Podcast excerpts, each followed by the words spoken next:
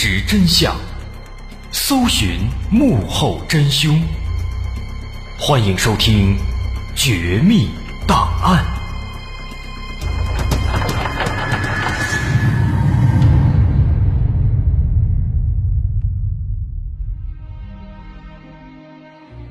还原事实，探索真相。欢迎关注我们今天的《绝密档案》，我是大碗。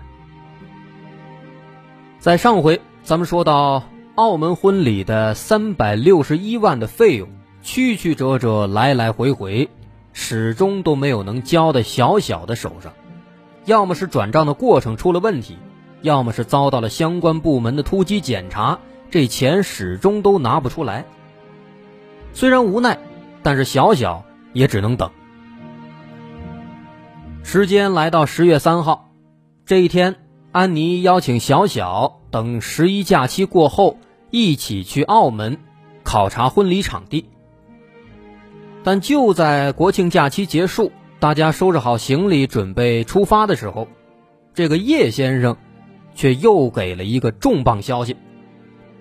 叶先生说：“说要在三亚增加一场婚礼，而且这场婚礼呢，要在澳门和苏梅岛的婚礼之前举办。”那么，根据叶先生的要求，现在的婚礼行程就变成了这样了。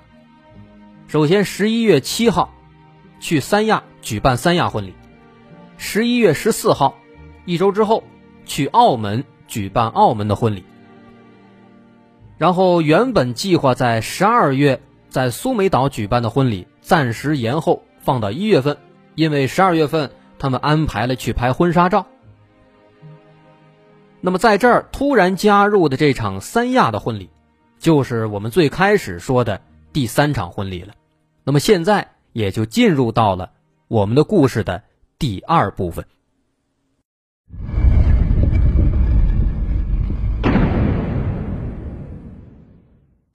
说这场三亚婚礼的消息一出啊，包括新娘安妮在内，所有人都懵了。安妮懵了。是因为叶先生从来都没有告诉过自己还有三亚婚礼这回事儿，小小懵了，是因为本来团队都做好计划了，给你安排好时间线了，先去澳门，再到苏梅，可叶先生在这时候突然来了一个一百八十度大转弯，把新增的三亚婚礼还偏偏给放在最前面，这谁受得了啊？所以说，小小他们。只能赶紧更改自己原本设计好的婚礼方案，加班加点。对于在三亚新增的这场婚礼，叶先生在微信上解释说：“说之所以增加三亚的婚礼，一个呢是因为有一些想要邀请来参加婚礼的人，他们的身份比较特殊，啊是军队的朋友，他们不能出境，所以说只能够在国内增加一场。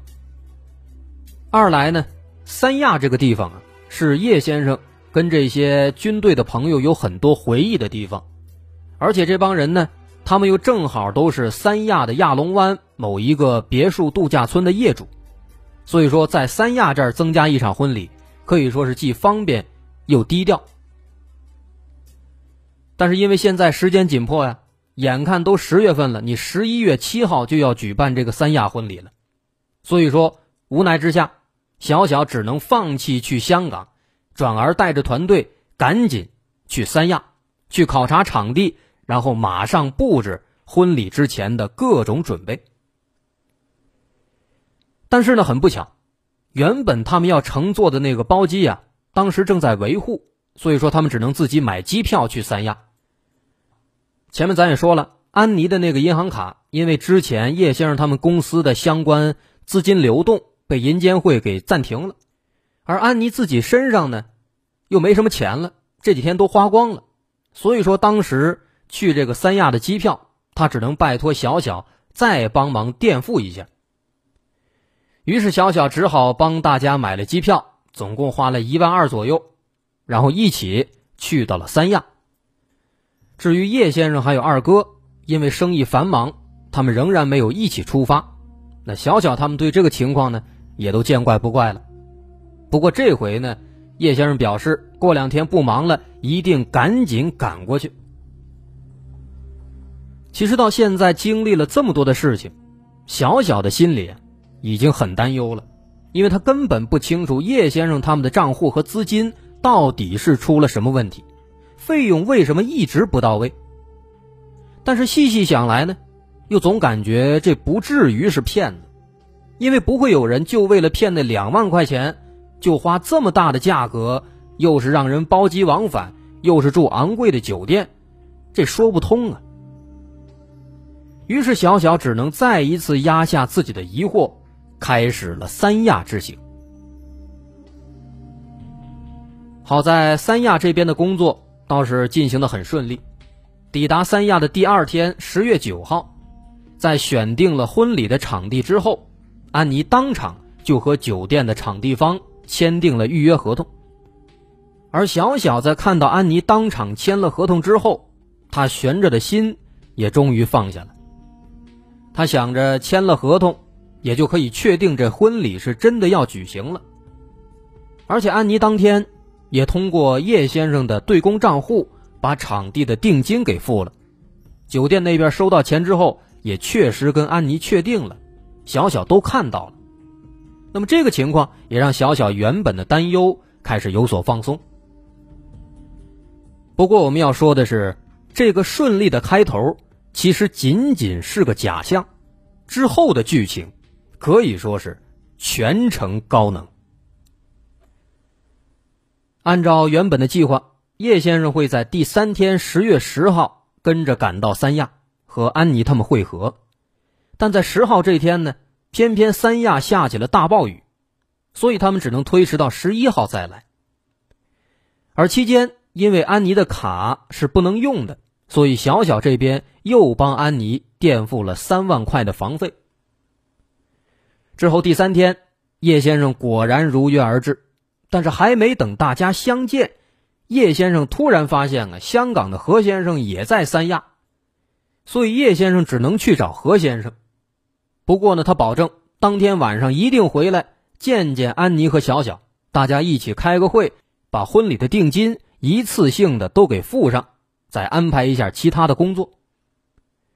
小小得知以后呢，也很期待，想着赶紧看看这个叶先生他到底是个什么样子。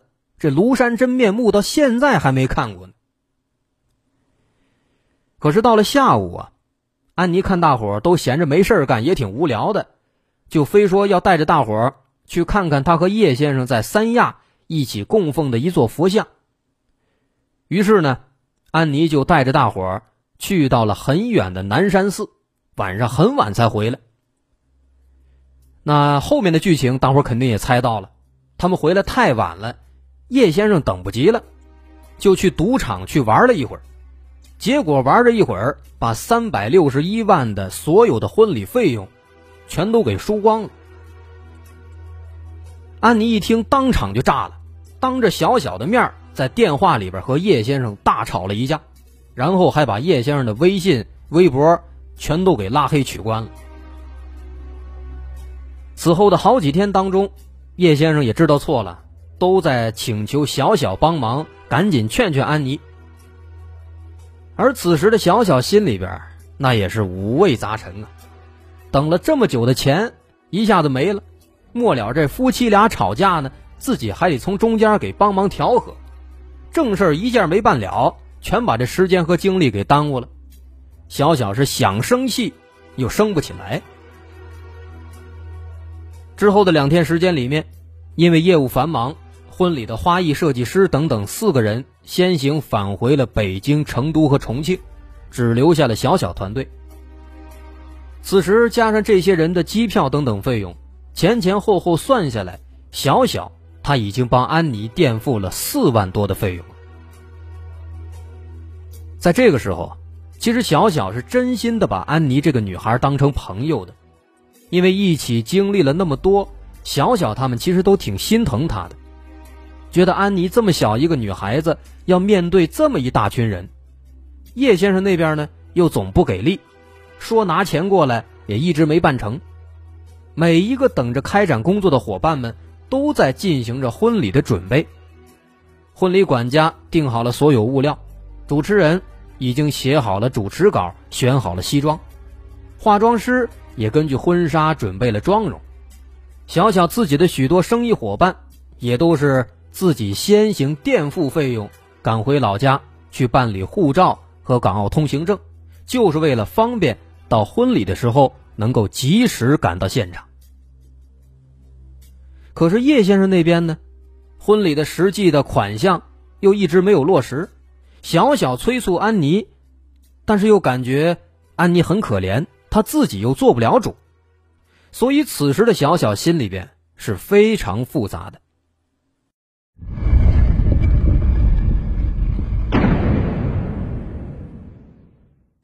面对眼下的情况，小小仔仔细细的回想着发生的一切事情。他总感觉有哪儿不对劲，但是又想不出来到底是哪个环节出了问题。因为无论遇到什么问题，安妮的说辞总是很有说服力的。再加上大伙平时都在群里互动着，小小也能够看到群里其他人的微博和微信的动态，能看到他们每天的确很忙。现在因为临时增加了三亚的婚礼，幸福时光婚礼馆人手不够。所以，小小邀请了很多个业内的顶尖团队来一起帮助协办，这是对消费者负责，也是为了让婚礼能够更有保障。可现在万事俱备，就差钱了，这钱一直没来。也正是因为这些定金的事情，小小一次又一次的失信于同事，还有合作的团队。小小想不明白，为什么每次都这么巧。就是见不到钱呢。可是回过头来再想想叶先生提供的豪华包机，还有高档酒店之类的，他又觉得都没有道理。如果他们花这么大的代价就为了骗自己，那他们图什么呢？而且，三亚那边举办婚礼场地的合同，也是在小小的眼皮子底下签的。所以想来想去啊，小小。还是选择了相信安妮，他第三次把自己的疑虑给打压了下去。随后的两天，台风沙利加登陆三亚，航班停飞，除了已经回去的一些同事，其他人都被困在了三亚。有一天，在聊天的时候啊，安妮无意间说：“说叶先生晚上会过来，大家都满心期待的等着。”可是等到很晚，叶先生都没来。但是第二天早晨呢，在吃早餐的时候，安妮跟大伙说：“说叶先生昨天半夜来过了，啊，来了之后呢，跟他讲了一下现在的状况，确实是这个银监会啊，就是银行业监督管理委员会，这个银监会呢是在调查公司的转账，还需要一点时间，这现金啊还是拿不出来。”因为之前那三百六十一万的现金，不是被叶先生给赌博赌没了吗？喂，这是昨天晚上叶先生来了以后跟安妮说的事儿。那小小当时听到这个消息之后啊，他就留了一个心眼儿，他趁着安妮不注意，就偷偷的进到了安妮的房间里，他想证实一下昨天晚上叶先生到底是不是真的来过，安妮到底有没有说谎。结果进到这个安妮房间之后啊，小小就看到，这个房间的卫生间里，有两把用过的牙刷，其他东西呢都收拾的特别整齐，那些衣服也是从长到短都挂的非常整齐，这一看啊，就是那种处女座强迫症，哎，他们收拾的。那小小对安妮非常了解，他知道安妮一直都是一个大大咧咧，家里很乱。很少收东西的一个人，所以说对比之下呢，现在这情况啊，看起来应该的确是有另一个人来过，他把东西收拾的。更何况两把牙刷都用过了，还都摆那儿呢。所以当时在这房间里看到这些，小小也就放心了。看来这叶先生确实是来过，只不过呢，可能真的太忙了，赶紧又走了。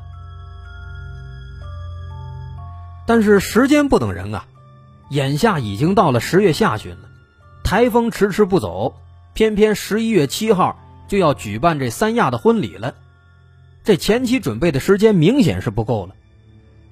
所以最终大家商量之后呢，只能把这个三亚婚礼的时间又推迟到了十一月二十四号。之后又过了几天，台风终于走了，婚礼的手绘师说不能再等了，得提前做好备选方案。于是，在安妮同意之后，手绘师就先去了澳门那边的婚礼场地，去了那个著名的永利皇宫酒店。而这手绘师当时到了以后呢，的确，这个酒店的销售很热情的接待了他，带他看了婚礼举办的场地以及其他的可能会涉及到的区域，帮着手绘师完成了前期的工作。那手绘师顺利完成工作之后。其实这也就证明澳门的婚礼的确也是确有其事的，这也让小小他们呢稍微的放心了。再之后又过了两天，因为一直是小小在帮着安妮垫付酒店的费用，所以这时候呢小小也没钱了，所以他一直催着叶先生还有安妮赶紧想想办法，哎，至少呢先把这段时间的垫付的钱还有大家的定金先都给交上。啊，起码给每个团队都转一些，向这些合作伙伴们证明，哎，这几场婚礼确实要办，让大家放心，也都提前准备好。对这个情况呢，叶先生也非常抱歉，他再次声明，说明天晚上，哎，一定来找他们，当面把这钱交给你们，让你们彻底放心。但是偏偏在第二天晚上啊，这个叶先生的妈妈。生病了，那因为叶先生还有他妈关系一直不太好，这个叶妈妈没怎么管过他，所以母子之间啊联系很少。那现在妈妈知道儿子要结婚，就想见见儿子，于是这个叶妈妈就装病，啊，说自己要自杀，闹到医院里去了。这叶先生一听吓坏了，这可不能耽误啊，得直接坐飞机回老家了。小小这个时候啊，是满脑的问号啊，怎么这个深爱安妮的叶先生，怎么总是把安妮一个人给丢下呢？这叶妈妈也是，他想看看儿子，难道他就不想看看儿媳妇吗？为什么这个叶先生明明有现金，却不想办法赶紧给自己，反而去赌博玩呢？而且每次到这个节骨眼上，就会有类似的突发情况。但是考虑到，人家妈妈毕竟都闹自杀进医院了，小小也不好说什么。毕竟人命关天，他只能接着等。但很快他就发现啊，不光是叶先生，没过两天，这个安妮的外婆又住院了，并且外婆说了，说想见见安妮，问她什么时候回来。大伙一看，那现在这情况。新郎都回去了，新娘马上也得回去，那咱们也回去吧。所以大伙只能一块儿先回成都了。那么这个婚礼场地肯定也来不及布置，只能再次延后日期。但是临走了，又是发现房费没结，又是看到这机票没钱买，所以小小只能找朋友借钱，又给垫付了两万多。那到这儿，这小小。基本上为安妮已经垫付了十多万了，可以说对安妮小小已经是仁至义尽了。那么十月二十五号这一天，一行人就从三亚返回了成都。那至此，因为他们都返回了成都，婚礼主角不在了，小小的婚庆团队呢也始终没有拿到钱，无法展开婚礼的前期工作。所以说到这儿，三亚这场婚礼短期内肯定是办不了了。这兜兜转转一大圈，去了苏梅岛，又去了三亚，澳门那边也派人去看了，场地都看完了，但是还是没有钱。此时，小小的心里满满的都是怀疑。他一直在思考，这个安妮和叶先生，他们的葫芦里边到底卖的是什么药呢？到底是怎么回事啊稍后下半节，咱们来揭晓真相。我是大碗，如果您喜欢，欢迎关注我的微信公众号，在微信搜索“大碗说故事”，点击关注即可。稍后下节，咱们再见。